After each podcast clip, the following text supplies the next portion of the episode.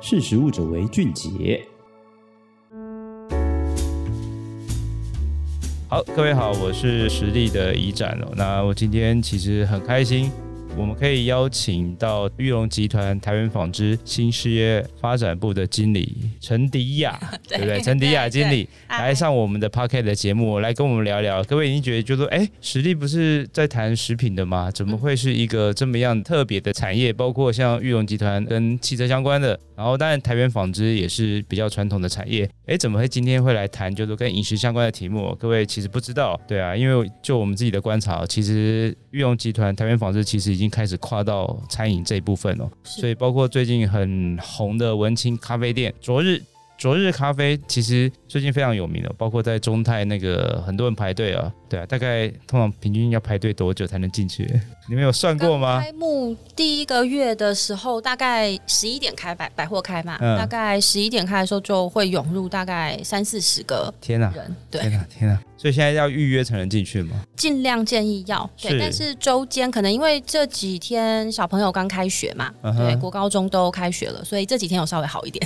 是，那果然是会比较特别哦。所以你看，就是说一开咖啡店就可以造成这么样热烈的风潮哦。所以这中间其实一定有它很厉害跟独到的经营的方式哦。所以我们今天很荣幸可以邀请陈迪亚经理可以来这边来跟我们大家来分享一下哦。首先，其实我们最想要了解就是说，身为传统的纺织企业或者汽车产业，为什么要去经营所谓的餐饮的这件事情哦？所以我们比较好奇，就是说中间到底是呃决策的过程当中怎么想？原因是在于就是说，其实我们今天特地邀请经理来这边，其实就想来谈一下嗯传统产业跨域经营餐饮的策略布局跟他们的想法。所以先请经理跟我们聊一下，就是说为什么样这样的传统产业嗯会想来经营餐饮这个事业？其实我觉得传统或是呃科技业，最近其实看到近年看到蛮多这种转投资的状况嘛。那当然，传产好像因为名字上有“传统”两个字，就会让人家觉得哦，你好像跨了很大一步。科技业转投资就觉得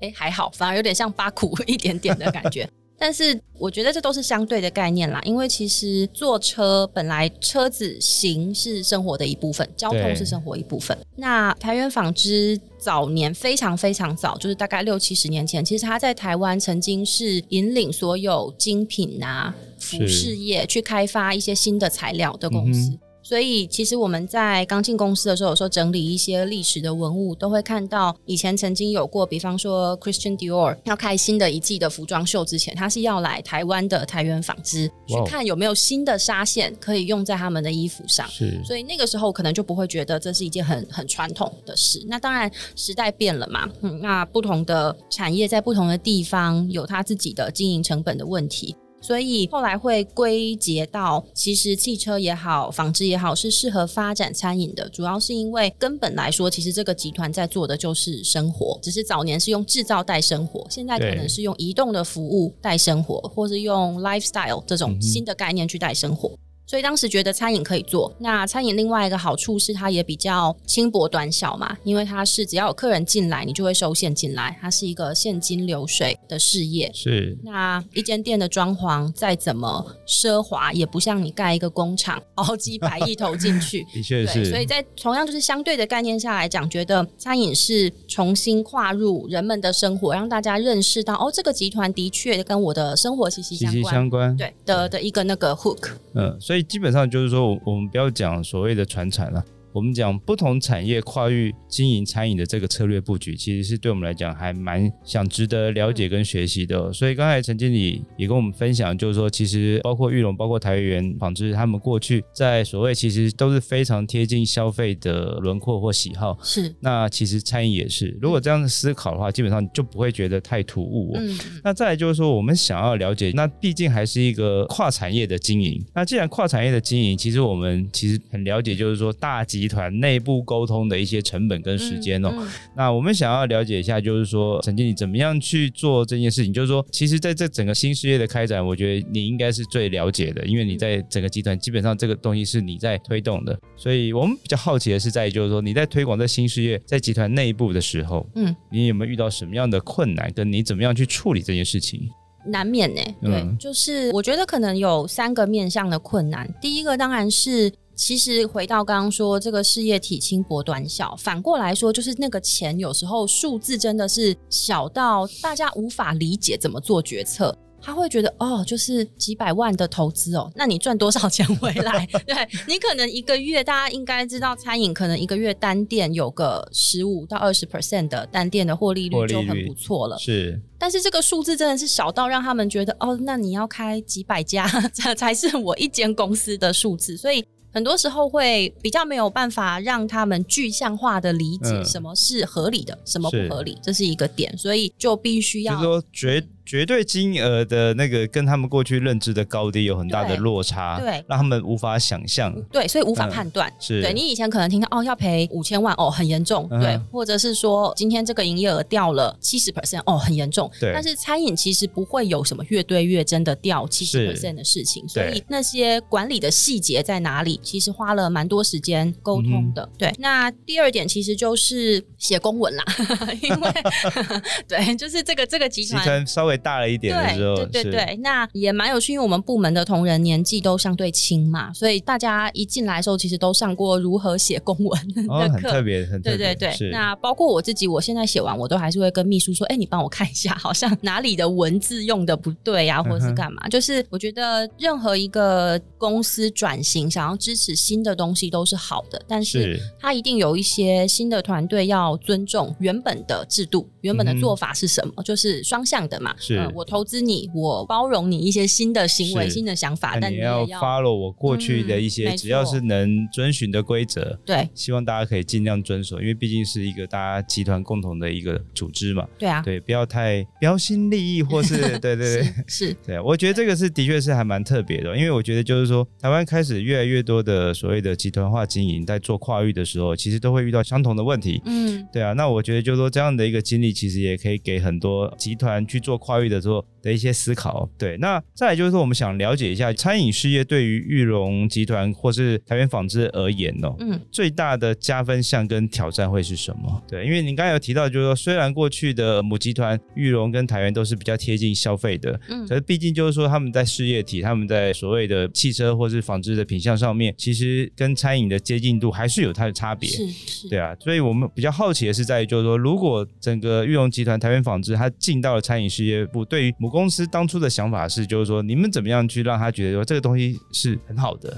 嗯对，然后是他们愿意很支持你这件事情，对我啊觉，得我们有一个比较好的利基点是在于，这个集团其实在汽车的销售、展间，还有服饰的销售、零售是有根基的。是，所以它对于这种积沙成塔的概念是有的嗯哼只是服饰的沙或是汽车的沙，可能又还是比餐饮的沙再大颗一点， 积的比较快。对，所以大体的理念大家是理解的。那碰到的挑战，当然就是很多品牌它都会经历它的 cycle 嘛。对那初始的自创品牌这件事情是需要时间、需要空间、需要金钱去培育的。这件事情其实我觉得公司在初期给了我们蛮大的一个，我应该也可以理解成其他的想要创新事业在这个集团里面的同仁可能没有获得到的这个被保护的空间。对，嗯哼所以当然也不是说我们就会闭着眼睛的大撒钱在行销上或什么，而是是初期可能很多，比方说找网红深度的配合啊，或是拍个电景照，也许就要找三个摄影师来拍到满意为止。这嗯种哼细节上的琢磨，其实公司是有在一定的范围内给我们，可能你就不需要呈报，不需要特别讨论，就是以结果论。如果是结果是好的，那我就相信你的下一个步骤应该也会是 OK，可以值得相信的。嗯哼，对，那加分项当然就是人流啦，因为的确。开了第一间店面在复兴南路之后，当然也整体因为东区那个方向本来近年来人潮就有点消退，对，所就是以他往新一区整个挪移过去，，对对，那个 B R Four 后面基本上这几年来是没什么人的嘛。嗯哼那开完那间店之后，其实也有让公司有点经验，因为当然有一些长官常年是住在附近，是居民嘛，他们说哦，从来没有想过这边是可以有这么多人嗯进来的一个地方。对，所以后来有意识到，就是餐饮其实跟汽车销售、跟服务、跟服饰都是可能结合的。嗯，是，因为它是你每天都一定会饿嘛，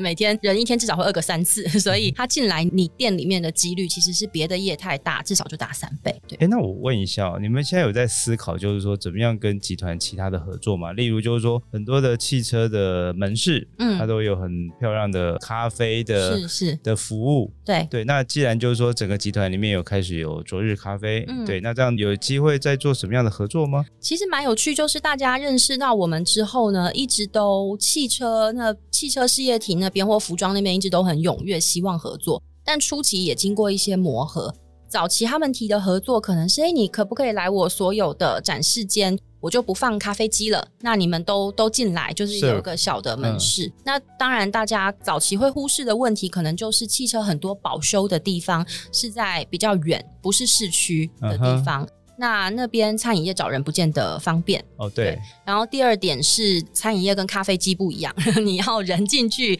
我基本上每天那那几个人的薪水，我不是管，我也不知道人会不会进来，但我还是得把咖啡豆叫好，把牛奶叫好嘛对。耗损的部分，所所以在第一阶段的时候，这样的提议，然后讨论下来，大家就会觉得哦，原来是这样。那好像没办法合作，但是后来到中泰店开了之后，中泰店我们其实是把大概三分之一的空间是放服饰，嗯哼跟原本昨日的选物这边就有的很多跟 lifestyle 有关的香氛，或者是跟这个品牌的价值观对有关东西，比方说不做动物实验呐、啊嗯哼然后纯天然、是呃防过敏等等的东西，甚至很有很多的周边。昨日这个品牌的周边其实都是用纺织这边的历年累积下来库存的老布料去做回收跟重新设计的。嗯哼，对所以其实那边开出来之后，就发现，哎、其实那边服饰的销售跟服饰在其他门店的销售，我们其实已经大概是排名在中段班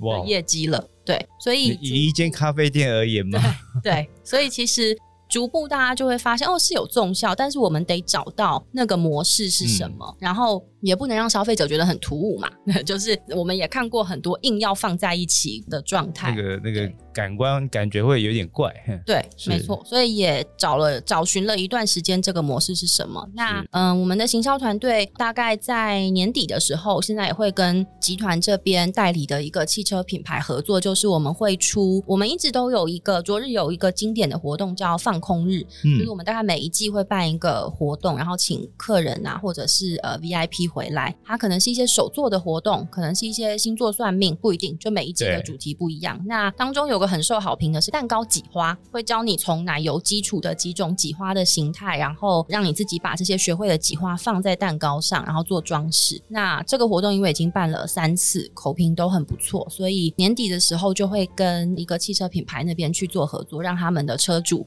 回来带家庭体验一这起件事回来情。体验。所以这基本上也是在整个集团下面去整合这样集团的资源跟品牌，共同来是去做服务消费族群的一些事情哦。嗯对啊，那接下来就是说，我们想要了解，我们刚才其实在，在一开始录制的时候，其实我们也有提到，嗯就是说、昨日咖啡的第一间店哦，其实就是说，既然玉龙集团台湾纺织要去成立新事业部，切入餐饮，嗯，然后其实坦白讲，打造第一间店最成功的就是昨日咖啡，嗯，那它的第一间店是在复兴南路的巷子里，是对，那巷子里其实就是说，哎，其实它的空间是多大的空间？还蛮它两层楼加起来大概一百平左右。。对，我觉得那真的蛮大的欸 对对，所以我们在说哇，这个，而且重点是它还是在疫情的期间，对三年前，对，三年三年前嗯前开幕哦，所以对我们来讲，就是说怎么样去撑过这三年。其实坦白讲，包括场域的提供，包括集团的一些资源的支持，坦白来讲，都是替新事业部有一些比较好的一个发展的基础。嗯，没对吧？错，我觉得没错这个其实是跟其他的产业或者其他的集团，当它切到跨领域的时候，坦白讲，你不能让这个新事业自生自灭。嗯对我来讲，就是说集团还是要有集团的资源的运作跟打法。是是对啊，我觉得这个是一个非常明确的哦、那再来就是说，我们想了解一下，就是说整个在集团的餐饮的这个新事业开发里面，目前的进度好嗯了。目前的进度来看的话，就是说罗氏咖啡它现在有所谓的即将要开第三间店，是，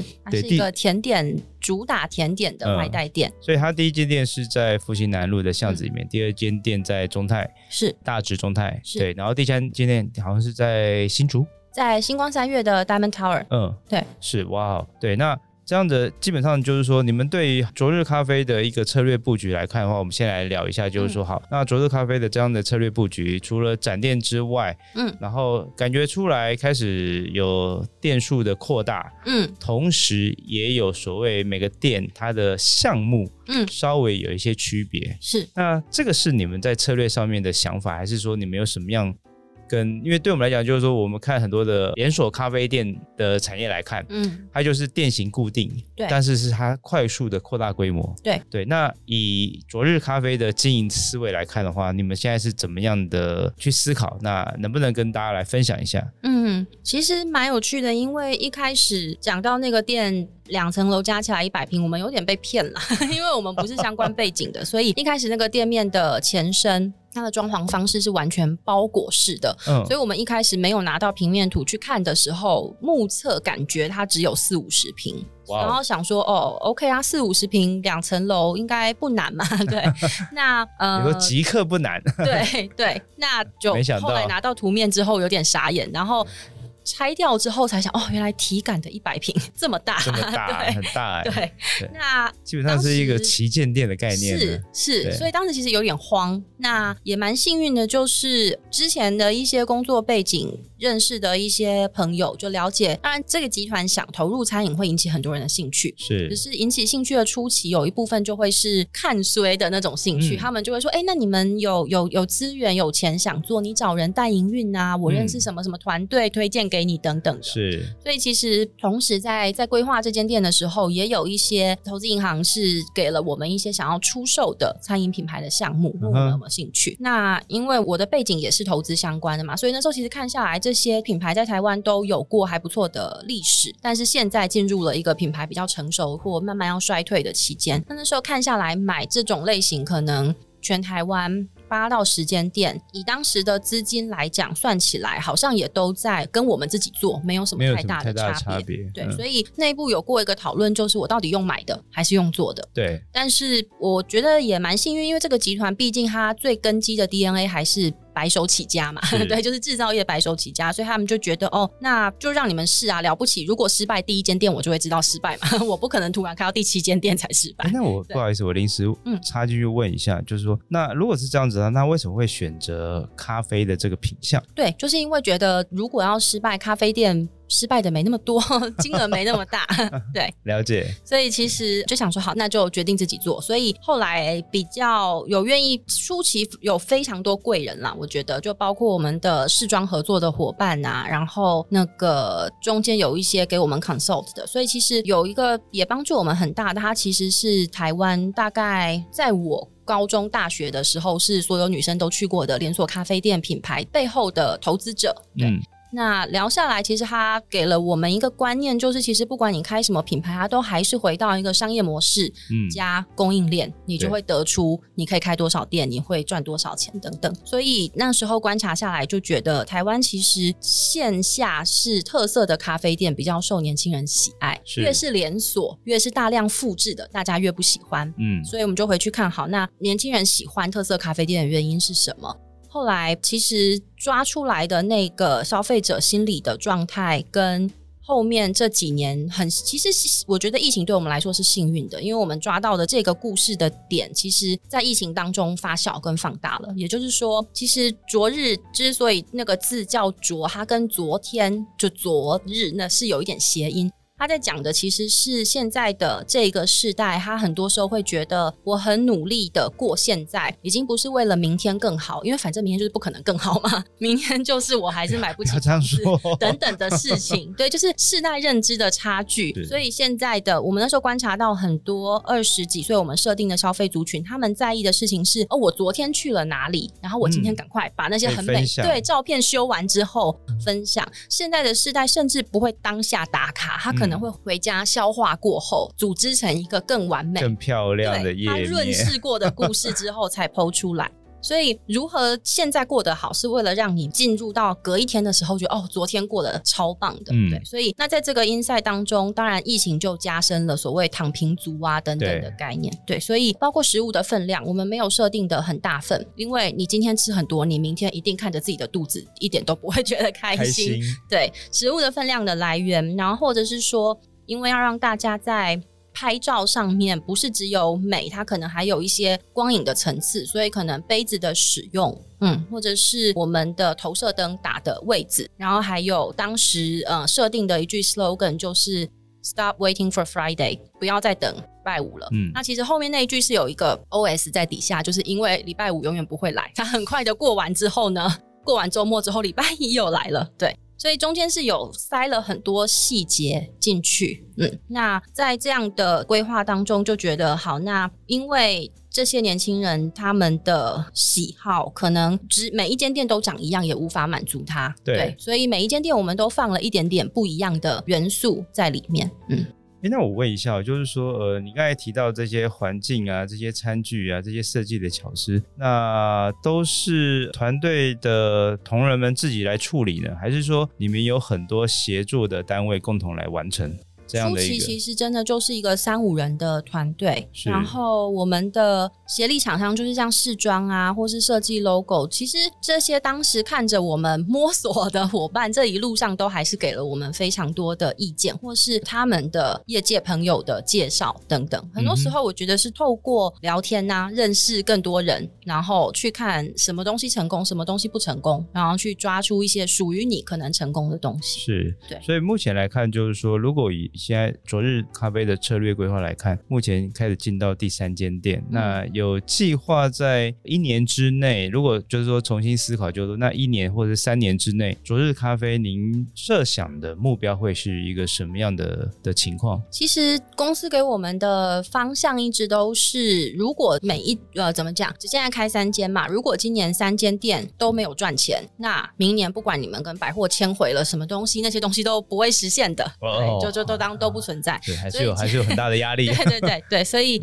再怎么样，就是至少要到打平的嗯是阶段。嗯对哼，是好，所以基本上就是说，扩店本身它不是是一个主题，而是说怎么样让每一间店或者怎么样在这个新事业部的获利水平，嗯是现阶段最重要的一个目标。没错，还有怎么在这个方向上让公司后勤的同仁，因为初始团队很小嘛，嗯，现在是后勤逐步要要加进来，一起 support 这扩张。是，那让后勤团队跟上，比方说，总不能让 HR 你一直不停开店，HR 每天在背后找人找的，对啊，七晕八素，这样其实也不行。是，或者是说，目前都还在在台北嘛，嗯哼那明年目前有在看一些台北以外的点，所以供应商的部分是不是全台配送，或者是我们在台北坚持使用的一些厂商，目前像有人道饲养的鸡蛋啊呐、嗯哼然后小农的鲜乳啊、水根的蔬菜等等，这些是属于这个品牌很核心的价值观的供应商，对，会不会能够跟着我们到其他的县市去？嗯那这些就是有时候要稍微停下脚步，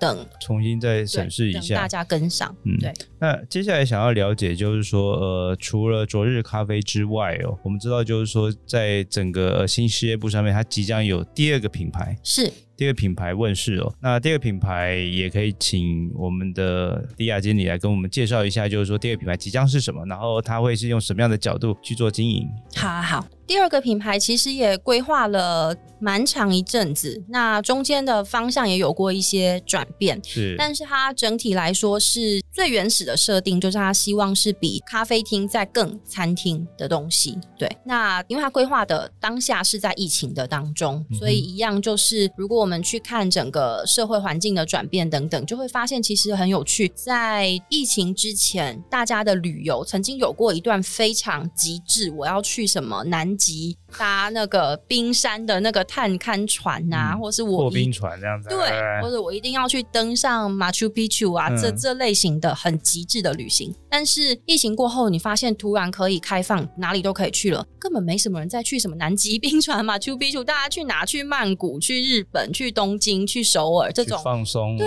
嗯简单舒服的地方。所以新的品牌它叫做 Talk 尽兴时尽兴光。时光，对，它其实在讲的就是呃算是三个概念吧。第一个就是你可以很随性的吃这间餐厅，它是一个全日餐厅，嗯哼也就是你不管几点想要肚子饿想要吃，它都会有不重复的东西你可以选择。它有正餐类型的，有排餐类型，也有轻食。对，那第二点就是它主要是以亚洲料理的口味、风味对或是酱汁，因为其实我们很常说亚洲人都有亚洲味，亚洲味特色就是要喝汤跟吃东西要有酱汁嘛，我们没办法吃那种干干冷冷对对，没有任何调味的东西，所以用这种类型的元素放在西餐的呈现手法里面，就是让大家在三年过后已经很习惯待在一个舒适圈里面。可是我在这个舒适圈里的食物加了一些刺激跟一些调整，就让你嗯觉得它还是有趣的。然后第三点就是，哦，因为其实它本来是有个英文名字叫 Eats and Treats，、嗯哼所以其实那个 Treats 就是后来翻译成中文的尽兴。对那所以这个品牌其实呃，它会有个特色是，我们每每一段时间就会更改一下我们的前菜。这个前菜它是有体验沉浸式的一个一个前菜。嗯哼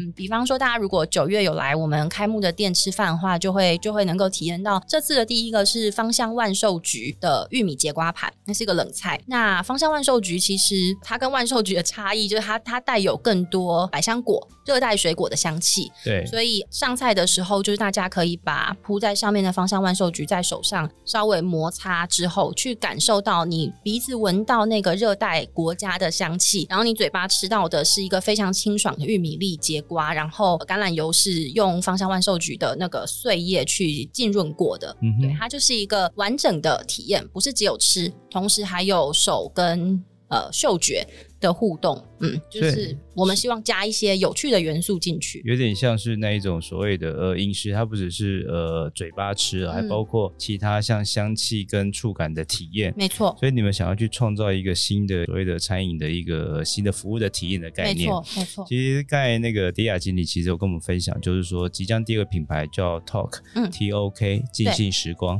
它预计会在九月份在新店的玉龙城做开幕的动作。对对，那我们刚才其实也听到，就是说其实昨日咖啡跟 Talk 都有一个很明确的呃想法，就是针对于呃你们设定的年龄的族群的对象。嗯，然后去思考他在这个时代里面，在疫情后他们到底需要哪一些的想法，是然，后包括就是说，就像刚才李亚经理有刚才跟大家分享，就是说，哎，他们有去研究年轻人，就是哎，不是不只是年轻人，而是说这个世代的人，他对于疫情对他的刺激，结果在疫情解封之后，其实大家的想法，所以他把它调整成餐厅的运作的模式，怎么样让大家可以到进到这个场域里面，嗯，它可以有更呃舒服，然后更自在，嗯同时基本上又可以去，我刚才提到就是说有很多时间段不同的亚洲的一个料理的提供，对对，还没错包括酒水的部分哦。是其实它是一个非常新型新的餐饮形态的一个一个创新的，我觉得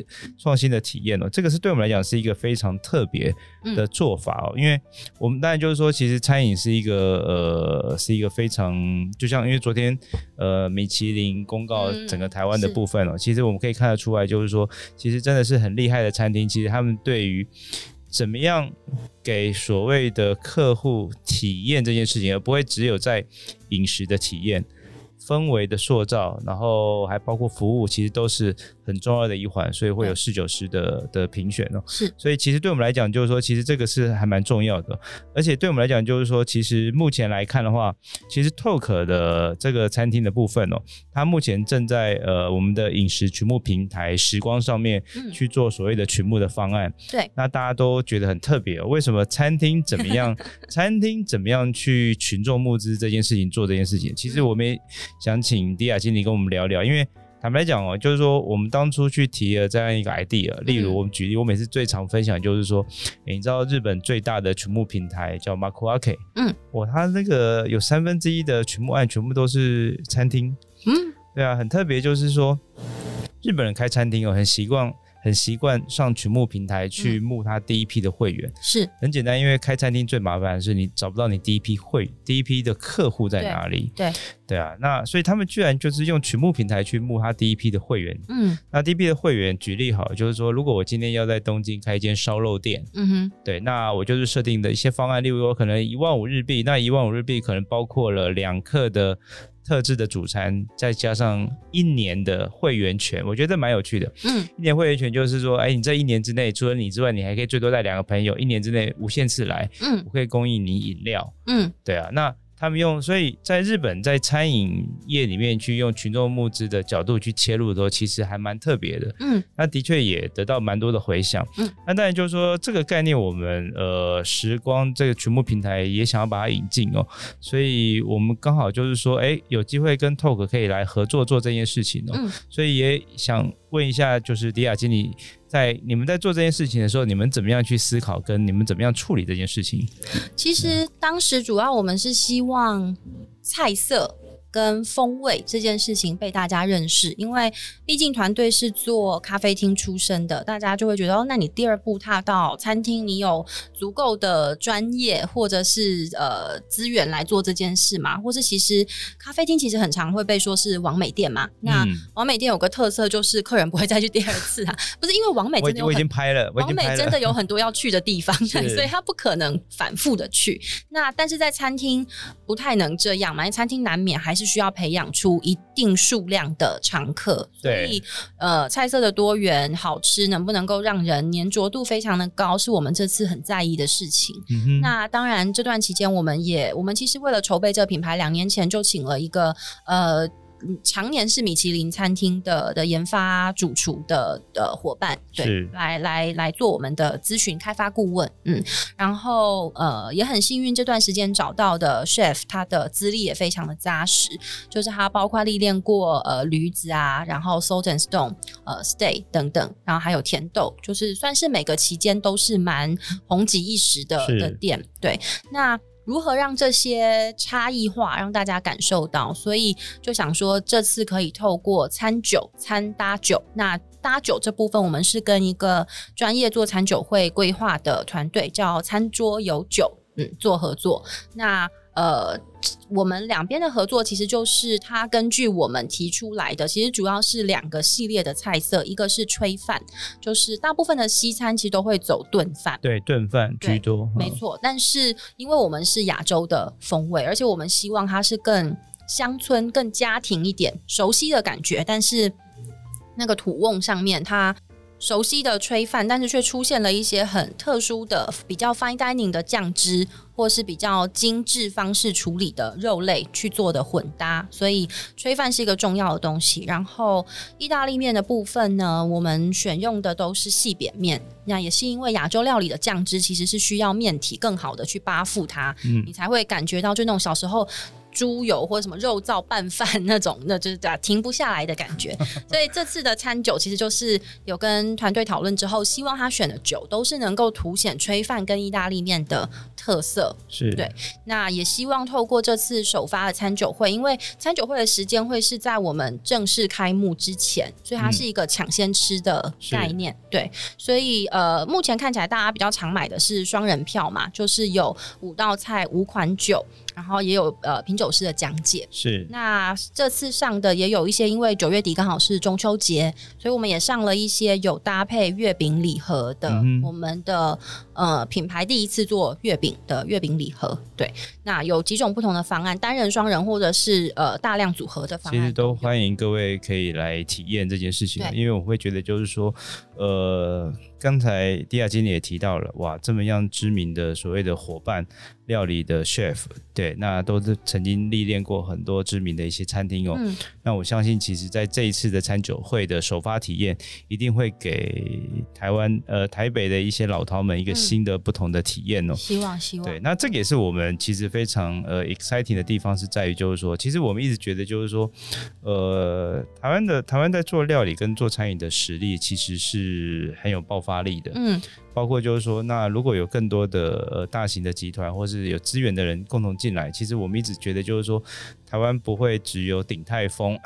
台湾其实有更多可以让呃世界看见的一些料理的呃才能跟餐厅嗯可以被看见哦。其实我觉得这也是一件很好的事情哦。嗯那接下来想要稍微聊一下，就是说，哎、那既然进到了整个所谓的餐饮的服务体验哦，嗯其实你们也一一定有也会遇到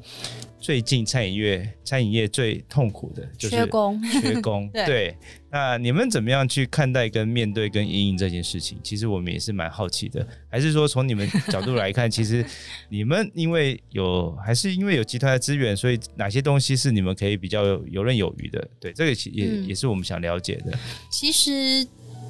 今年年初是最痛苦的一段时间，那年主要初是嗯因为我们的职缺毕竟都还是挂在呃原本的公司下面，是，所以其实它被搜寻到的比例本来就，因为你在一零四上不会把我们挂在餐饮那边，对，所以你用很直觉的搜寻是搜不到的。嗯哼所以呃，一开始的确，中泰店在开幕的的初期，也也对一些客人很抱歉，他们可能经历过一些真的太太缺人费，就比较不好的消费体验。那呃，所以那段期间真的是痛苦到我们办公室所有的同仁都要是下去轮嘛嗯。我，们每每个礼拜排两到三天的班，然后因为我们。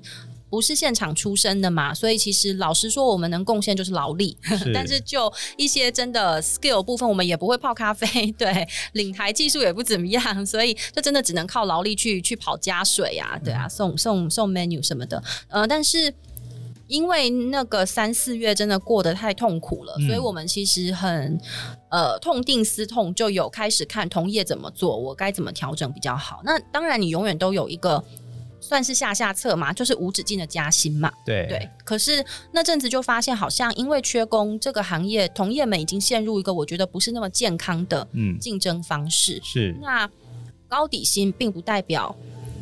并不代表他一整年在这间公司都过得很快乐，对就是幸福指数跟你的底薪是没有任何关联的。嗯对，所以后来我们就开始做周边所谓配件的规划，就是。呃，一般人应该也都知道，你用一个人他的整体什么劳退呀、劳健保那些东西，大概要乘以一点三多，才是对你实际用一个人的成本。好，我们就在想说，有什么东西是呃在底薪之外能够更多给予，让他们更方便，比嗯方哼说宿舍的提供，或者是呃帮大家洗衣服，嗯你每天上班的衣服是公司会帮你洗的，对然后当然员工餐，然后你每天可以在公司喝一杯咖啡，是你可以自己选口味，都是免费的。这些现在看起来都是一些很基本一定要做的配备。嗯哼对，那至于之呃除此之外，就是我们后来加做的东西，比方说新开店的保证，只要你去的是一间新开的店，那你前面的半年都是会有一定营收比例的抽成的奖金的保证。哦，因为新开店，尤其台湾最近进入个百货大爆炸时代，对那个人群涌入的很恐 状怖况是欸很恐怖，所以其对实啊新开店是非常辛苦的。是，对，然后还有就是，呃，只要有达到预算的。呃，业绩目标一样，就是每一季都会有立刻会有奖金的拨入。对，是那当然其他就是包括呃，我们以目前的执行来说，我们每年都会带团队去吃一次呃米其林的餐厅。嗯哼当然，名义上是犒赏大家啦，但是实际上的用意就是要让大家体验更高水准的服务，是更完整的的用餐体验，大对概是什么样可以子？让大家有所学习，嗯对，就是我觉得要把那个动机的感觉嗯，激励出来，才才有办法在大家都在无止境的加薪的是情况当中，对，所以呃。经历过那次之后，其实蛮幸运。我们九月中要开的这个店，跟九月底这个新品牌的店，现在人员是全数在开店前全部满，甚至还有超额一部分的情况。对，你这个是对于其他餐饮业者而言是非常呃呃讶异的，因为还包括超额这我件们事自己情。也很压抑啊。对 HR 是说他都有固定在拜公司附近跟他家附近的土地公， 他说应该也有差。对啊，因为我会觉得就是说，哎，好像刚才迪亚经理提到，就是说哈，他从除了薪资底薪的保障之外，如果还是用呃，他刚才提到一个很大的重点，就是说无止境的用薪资加上去，其实坦白来讲，它不一定可以解解决掉他呃遇到遇到困难或啊是工作压力的问题哦、对啊你不见得会遇到愿意跟你撑下去打拼是的伙伴。，而是说从周边的配套。其实我觉得协助伙伴呃洗衣服这件事情，我觉得虽然是很小，但是我觉得它还蛮重要的 对，因为整个餐饮的的工作过程当中，其实它包括可能在汗水，可能在所谓的环境，都会嗯让自己的服装有一些有一些可能有一些污渍。对，所以清洗这件事情，其实坦白讲很简单，可是它也花很多的时间。如嗯，果有这样的一个服务，包括宿舍的提供，嗯其实它会让整个所谓的呃额外的时间成本，或是说让自己不用那么 suffer 这件事情，嗯可以得到解决。的确就没是错看起来就是说三四月开始做这些调整之后，新开店的这些呃九月这件事情已经得到一个正向的回馈了。嗯那我觉得这个也是给。台湾目前在餐饮从业的伙伴们，其实也一个很大的考量点了，因为就是说，大家通常都只会加薪这一招。嗯，可是加薪这一招，坦坦白来讲，就是大家还是很痛苦，代表就是说钱不一定可以完全解决这个状缺工的状况，对，反而是说你怎么样，你怎么样让周边的配套环境让他觉得舒适自在，而且你有解决到他很不想碰的是的问题。是，对啊，那我觉得就自然而然就会看起来就是说已经有这样的好的结果，我觉得也可以提供给餐饮业同仁这样的一个想法跟支撑哦，因为我觉得就是说，其实台湾的餐饮业就是要互相学习才能共同成长啦，而不是说缺工我们就一直轮轮回在缺缺工的那个泥沼里缺面哦工。真的太痛苦了。对啊，有些人是用送餐机器人，可是机器人，坦白讲就是说餐，我觉得餐饮是一个很吃人的服务，嗯，对没啊，错那当然机器人它可以处理掉一些工作，可是怎么样的面对面这件事情，我觉得还是一个很重要的。嗯，那不然就没有走进餐厅的价值感。对，我会觉得是这件事情呢、同意嗯对啊，那现在看起来就是说，整个玉龙集团台湾纺织在呃新事业开发上面，包括昨日咖啡，包括经营时光 Talk 这两个路，这两个品牌跟经营的形式开始做这样的扩大之外，在未来还没有什么样在整个新事您您在您的呃主导下面新事业发展上面还没有什么在三年的计划之内的部分可有以跟大家分享。呃，我们明年其实还有两个品牌是大概上礼拜刚刚 kick off，但是、呃，一个会是自创，会是、嗯哼呃锅物火锅类型的是，对，啊，会希望就是走比较尊荣私密的服务，嗯哼，然后另外一个会想看看有没有海外冰淇淋的哦代理代机理会吗。嗯那哼这个就真的纯粹是大家许愿的，嗯哼对，就是伙伴们 你们知道自肥吗？对，就是发现很多 很多伙伴喜欢吃冰淇淋，对，是然后就想说可以可以看看，因为其实这类是型开的冰东淇西淋，店嗯吗？呃，其实我们会想放店中店，就是以后所有有我们品牌的店都可以有一个店中店的是形式。你其实因为咖啡厅里面本来就有对，蛮就大会有分这样量的的冰淇可以淋。需有有这样的对使用需然求，后 all day dining 其实也很适合，嗯那火锅就不用说了，火锅是就吃完有有一球冰淇淋是很正常的很事情，正常的。对因为所以。这几年已经被大家养成习惯了 对，然后也有一个蛮有趣的是，其实我们这几年在餐饮以外有另外一个风潮是打高尔夫球嘛，对对，就是其实呃，已经不再是以前感觉有钱的长嗯辈打是的活动，所以这几年也看到百货公司出现非常多年轻的高尔夫球的品牌。嗯对，那我们最近也有谈到几个是我们觉得设计上很很有趣，然后衣服也很好看，但然后它的重点是它的价格带其实跟服饰呃跟餐饮这部分的价格带也是可以完全做结合，所以之后明年吧会看看有没有机会是开一个大店，是能够有一些娱乐，就是互动型的娱乐，我室内打击的高尔夫啊，或者是有点类似体感游戏的东西，然后你旁边可以买到一些可爱的衣服。对，那与此同时，如果你想喝一杯或是吃点东西，它也是有用餐的区域。所以等于是说，在新事业开展上面，餐饮不会是一个完全的方向，反而是说从更多的跨域，你刚才提到就是说运动嗯啊、娱乐啊的部分，怎么样去甚至结合餐饮这件事情。对，就是对啊希望大家下班后的生活， 没有上班的时间的生活，都是跟我们有关系的。是我，我觉得那真的是还蛮还蛮特别的，嗯，对啊，因为我我们会觉得就是说，集团的经营，它去做跨域的餐饮的时候，其实都会带进它本身自既有的嗯，优势跟能力，嗯然后去让整个餐饮的市场有更多的玩法跟变化，嗯，其实实会让整个市场更为活络。嗯，那我们刚才也听到迪亚经理提到，就是说，哎，火锅这件事情，火锅坦白讲，但是火锅是台湾人的最爱。对，对 啊，火锅店，火锅店应该是我们我们之前有做过各式各样的产业的报道，嗯，火锅店的家数应该是台湾所有餐饮类型里面家数最最多的多吗？嗯，对啊，所以你们即将跳入了一个还蛮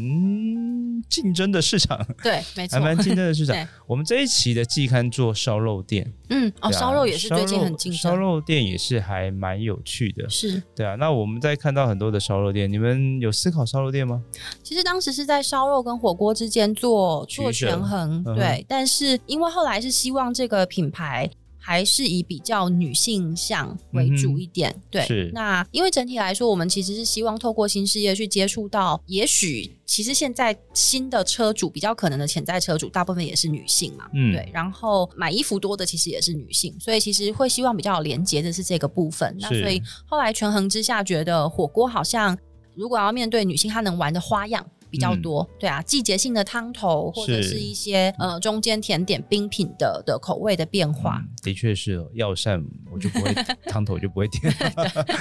哎，这个的确是有道理哦。所以，我我们在思考，就是说，或许那个、呃天涯经理也可以跟我们分享，就是整个玉龙集团台源纺织在新事业开发上面，你们设定的对象嗯其实是一个呃蛮明确的。嗯，那可以跟我们分享，就是说你们设定的对象是哪一些，嗯然后造就就是说你现在路线的开发基本上都对应的这个对象嗯，是，然后你们设定的对象是怎么想的？怎么想的？ 对我知道，其实很多很多跨界投入餐饮的第一个品牌或是第一个设定，一定都是老板喜欢什么。所以其实我们看到很多人的嗯很多公司的第一个转型品牌都是私厨，因为老板要吃什么，私厨都可以供应什么。 对，但是因为我们当时没有选这条路嘛，当时反而是希望能够接触到过去我们各种业态里面相对接触不到的人，那她可能就是二十五岁到也许四十五岁之嗯间哼的女性。是，对那这当中就从大学刚毕业小资族到上班族，甚至上班族，搞不好有些已经是主管有商务用餐、嗯哼呃这些需求的都是有。。那它会跟你原本既有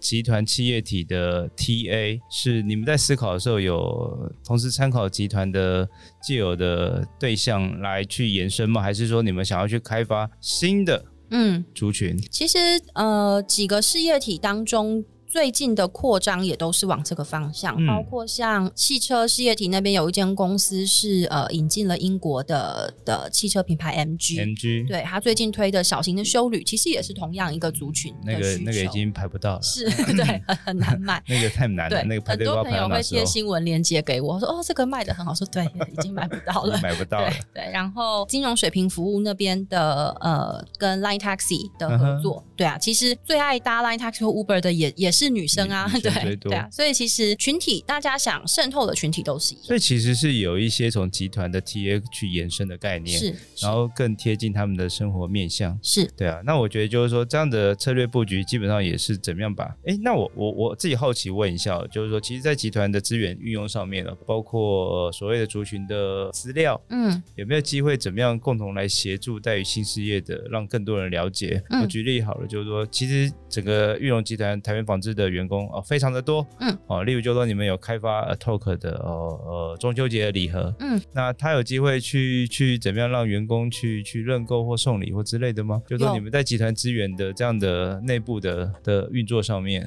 这次礼盒集团公司都还蛮支持的，嗯所以我们卖的还 OK。然后其实当时就把中秋节礼盒，我不知道大家记不记得那个月饼最初的缘故，不是那个什么中秋夜杀达子嘛， 就是你是把那个信条藏在里面，所以其实这次的的那个中秋礼盒也是一个偷渡，我们把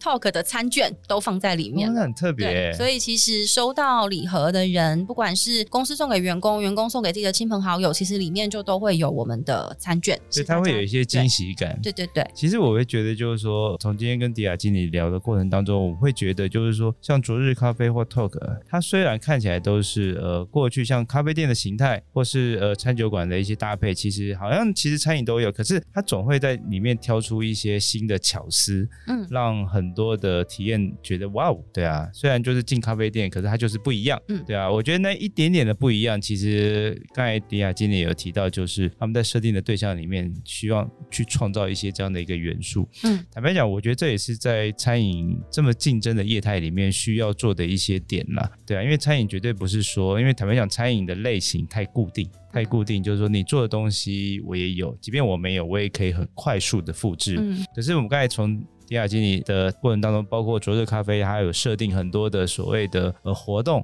对，就是说你怎么样体验的部分，去让来的人他永远都有不断新的刺激，嗯让他知道就是说，哎，我这个东，我这个品牌，我这个场域其实一直有一些新的创意的点，嗯嗯那你才会吸引到很多的消费族群，不断的、不断的重复来。嗯，对啊，因为我们之前一直说，其实台湾是一个很尴尬的市场环境，就是台湾是一个很浅碟的，是就是是我们的人就是不够多，所以我们得要不断的做回头客。嗯，回头客这件事情没，错，对啊，不然就是对啊。如果今天我们有十三亿人口的市场，我们每个人骗一次，嗯我这辈子就骗不完了，所以我根本就不需要做回头客。嗯，可是没办法，台湾只有两千三百万人，那我们在做所有的生意的时候，其实口碑就变得很重要，是你是需要它不断不断的重复的消费。嗯那在一个这么样所谓大家都有的竞争的环境里面，创意这件事情对你来讲就变得非常的重要，嗯，对啊，因为他希望你会希望他每次来都有一些新的体验跟获得，是对，还包括在嗯，的确就是在月饼里面却很常这件事情， 嗯，对，你我觉得对也是回到，因为我们不是很多开咖啡厅是那种潮流达人，是对，那当然要论美感、论收集品，甚至论选家具的的预算，我们都一定比不上它对嗯嘛。对啊，那与其与其就做拼一脑袋个就对 wanna be，对，不不如找到一些适合你，或是你能够做到跟能发挥的东西。是，那这也是我们的期待，就是说，呃，像昨日咖啡或 Talk，它不断的至少给台湾餐饮业一些新的刺激，对啊，我觉得跨域进来，它就一定有它的优势，那优势就会对既有的产业里面产生新的刺激，嗯，让大家怎么样学习跟效法，我觉得这样的产业才会不断的往前走跟，跟跟越做越好。包括就艾迪亚经理也提到，就是说他们对于缺工的应对方式，其实我就觉得这个是很值得餐饮的伙伴们共同去思考的，因为大家都面临到这么样大的问题，然后只会喊，就是那你就开放移工嘛。可是说实在，这件事情就是可遇不可求，时间点、嗯你还，但是你的店是每天都要对，活下去的。对那与其这样，还不如先从自身的条件去做改变。是，那我觉得也还是比较好的解决方案哦。嗯那其实今天我们其实非常感谢裕隆集团台源纺织的新事业部的经理陈迪亚经理来跟我们分享昨日咖啡跟 Talk 他在经营的想法，还有整个新事业的布局哦。我会觉得就是说，因为我们今天谈这个主题，其实就是想要让各位了解，就是说，因为我们过去邀请了很多的呃饮食创业者，可是我们今天是我们第一次邀请呃所谓的比较大型集团，还有做餐饮的跨域新事业开发的想法跟过程，这个是我们。这一次比较特别的一个内容哦，那我们也希望让这个内容可以给餐饮或是饮食创业的人有一些新的刺激。那最后还是非常感谢迪亚经理今天来录我们的 podcast，谢谢实力，谢谢一展，谢哎谢谢谢，拜谢谢拜拜。